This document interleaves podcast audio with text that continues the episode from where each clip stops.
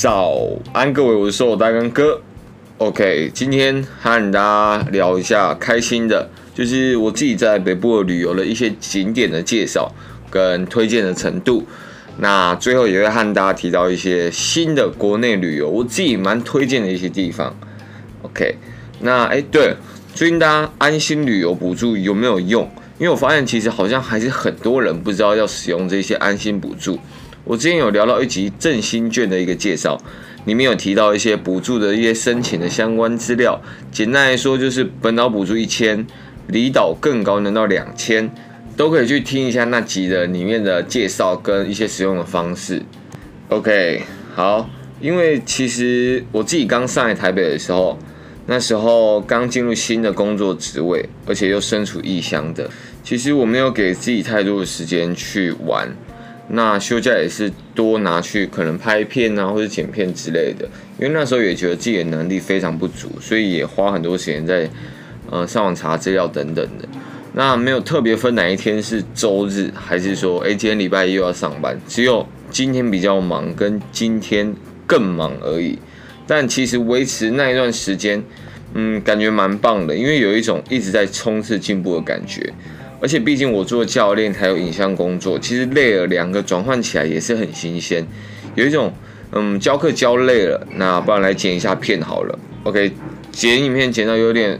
哇，有点烦躁、枯燥，没有灵感了。学生也差不多到，可以开始变成上课的一个状态。那这个状态其实我自己觉得蛮好的，我到现在还是很常会使用到。可能一次有两个案子的影片要产出，我就先剪知识型类型的。累了没有灵感之后，我再去剪一支可能比较形象、比较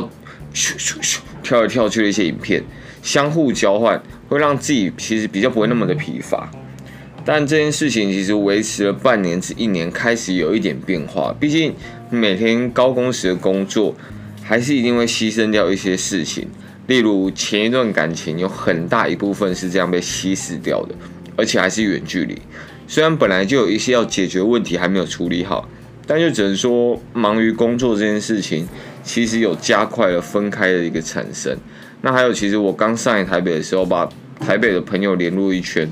因为我想说上去没有朋友，其实应该会蛮寂寞的，所以我就先热络起来。但真正上去之后，却也没有真正联络起来，都埋头在做事情，所以那些朋友其实又慢慢冷落到当时比较没有交集的一个状态。对，蛮惨的。但真正让我意识到比较不好的点是，我那时候生活习惯其实很难调整。我太习惯熬夜剪影片，可能有时候早上也会有一些课程要上，让我熬夜剪片这个坏习惯很难就是及时把它调整掉。因为就想说我一定要做好，我才能睡觉，不然明天睡得比较晚一点，我就惨了，我就来不及了。对，就这样恶性的循环下去，身体很明显感觉越来越差。很多久不见的朋友都觉得。诶，我好像变得超苍老许多啊！我我自己是直接把它定义为可能是一个快速长大，皱纹啊，头发长很快，然后黑眼圈变很重。但其实也不能这样超啦，要开始找到工作以及生活的平衡。所以那时候自己的这一颗种子也慢慢在心里发芽，觉得要开始为了工作以及生活去找到一个平衡，让身体健康一点。那后来。促进生活啊、工作啊平衡最快最直接的方式，其实也是遇到现在的另外一半。我后来想想，身边大部分的男性很多在遇到另外一半后，我说的是近距离哦，都其实会相对很长的增加出游的次数，每个地方都要约会一下，特别闪亮亮，你知道？这时候开始会有假日可能要早起的行程，可能吃一些呃另外一半找到很久的一些早午餐。或者是他们想要去了一些比较新的景点去玩，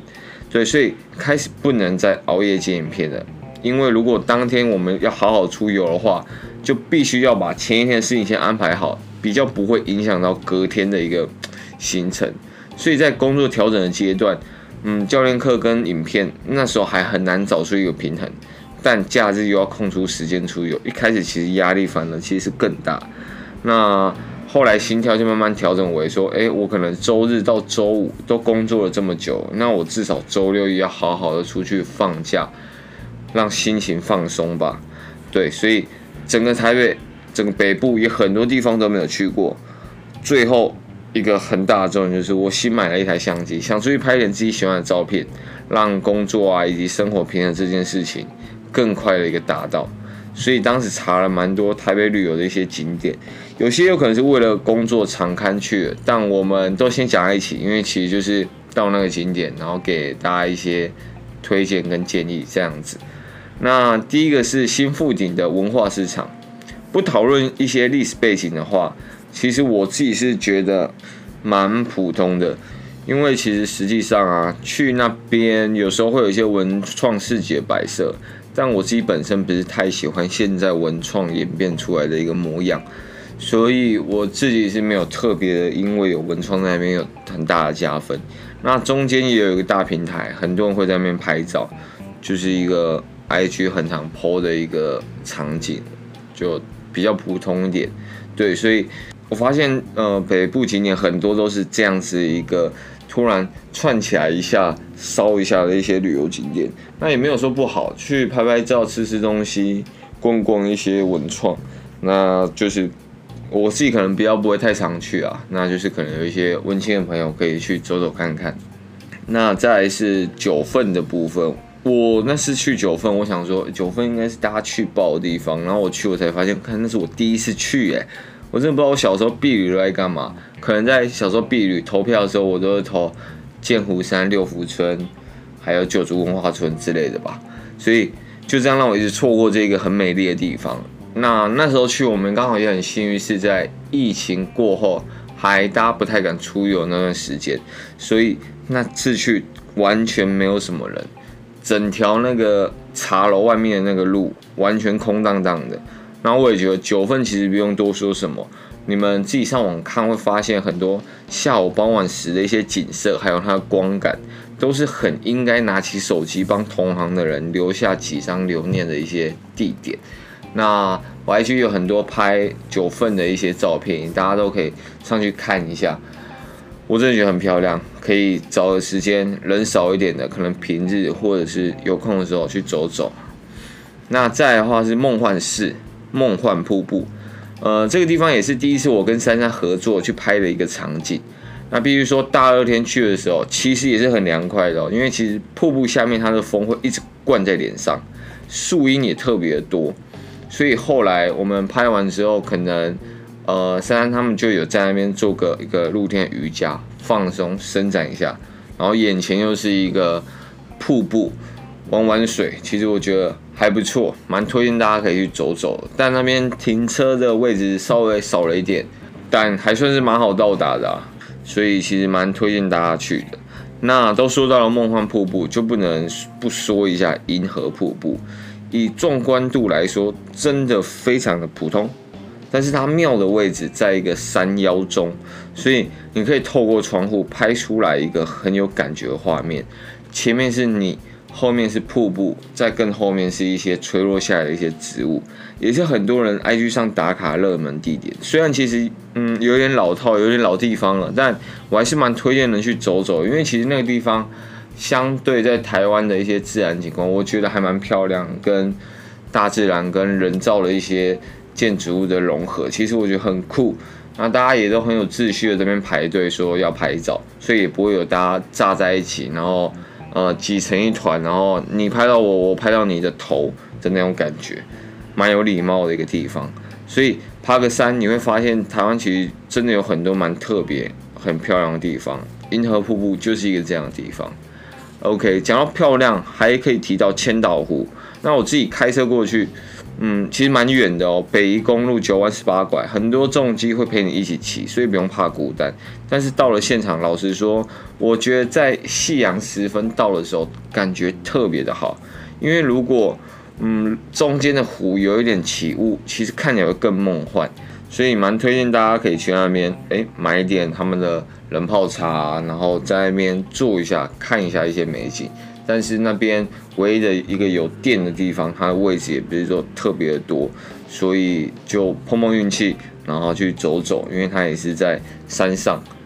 OK，然后再来的话是宜兰乌石港，那有浪冲的话，我就先推荐啊，对，因为像我自己有几次浪比较乱的时候，我就没有下去冲，我就选择在岸上可能飞个空拍，拍拍照。那乌斯港其实是一个很多人的地方，所以其实你可以拍出很多自己很喜欢的照片，很有故事性的一些照片。那像冲浪的话，我自己是蛮推荐蓝洋会馆的，里面的教练人都不错，然后老板人也很好，很亲切，所以蛮推荐大家可以去。那我自己问那边老板一些比较适合冲浪的时间，他们的选择是在可能早上五六点的时候下一个早浪的概念，那时候还不错。那在通常下午四点到六点这段期间，其实是蛮推荐去的时段，原因就是这两个时段其实，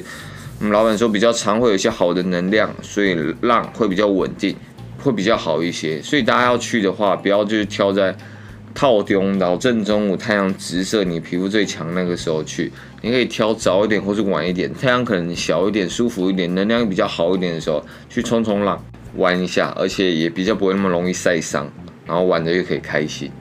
，OK，好，再的话是猫缆，那猫缆是我一个呃法国摄影师朋友，他上次来特别要求想要去那边拍照的。其实我一开始有点不太懂，因为我想说猫缆，呃，有有什么好拍的吗？那后来听说他好像是从一个酒吧老板口中推荐的，嗯，但所以我们就还是带他去看。但那次我记得真的没有特别拍到什么，顶多就是缆车的照片多一点点。但他们其实还是很开心，觉得那边很像一个。越南的一个小地方，我我其实不太知道到底是哪里，但我觉得应该是对他们来讲，在台湾啊，或者是在亚洲，不管哪个地方，看起来都是很新鲜的。但如果是当地台湾的去猫缆，我觉得就是坐缆车走走逛逛，比较也是普通一点的行程。好，OK，说了蛮多室外的一个地点，那我们讲一点室内的。那第一个地方就是我去过，然后我自己也蛮推荐的一个地方，就是松烟二楼的一个亚克力画跟它的融合咖啡厅。那你能够点一杯的一个饮品，挑选一个你喜欢画布的大小，不会画画没有关系，因为其实我也不会，但我还是很推荐，因为这里不会有人管你说你应该怎么画，人的口鼻眼睛就是要这样画，不会有人理你。自由的感觉特别的棒，所以像我那个时候找了一个渐层的一些案例图，我想说去照着画，但我画一画画一画，想说我到底在画什么东西啊？而且我画的好像有点像瀑布，我就顺手把它改成了一个瀑布的一个亚克力画。那其实是也是后来蛮喜欢的，因为我完全没有绘画天分，但我觉得可以这样自由创作。尽情的在画布上这样乱刷的感觉蛮好的。我后来也有推荐给小爱，然后他带他儿子去了几次，自己也是蛮爱上那个地方。所以有时候看他现实动态，都会很常打卡带小孩子去那边画画。那很快一个下午的时间就过去了，画画时间真的很快。而且我自己觉得，最后你还能够带着一个作品集离开，好像一整天其实有点什么收获似的。我觉得真的蛮棒的，推荐给大家。再来的话是抱石馆，俗称就是攀岩馆。那我自己觉得啊，如果你有在健身的男女，其实都很适合去抱石馆玩一下。就算没有运动的习惯，你去攀岩玩看看，让自己身体动起来，你会发现有时候健身它一些规律的一些动作，跟你要使用在攀岩上一些比较需要协调的一些产生，是完全不一样的感觉。然后流些汗，其实对于感情的增温，我觉得蛮棒的，因为男生会去。体贴说，哎，另外一半他自己可能会有点痛啊，可能会有点关心啊、关爱等等的，那个时候的一个温度感其实是会增加一点的。但女生可能就不太爽了，手干干着超痛那一种，但就是可以玩一下，对，说不定你们自己会喜欢。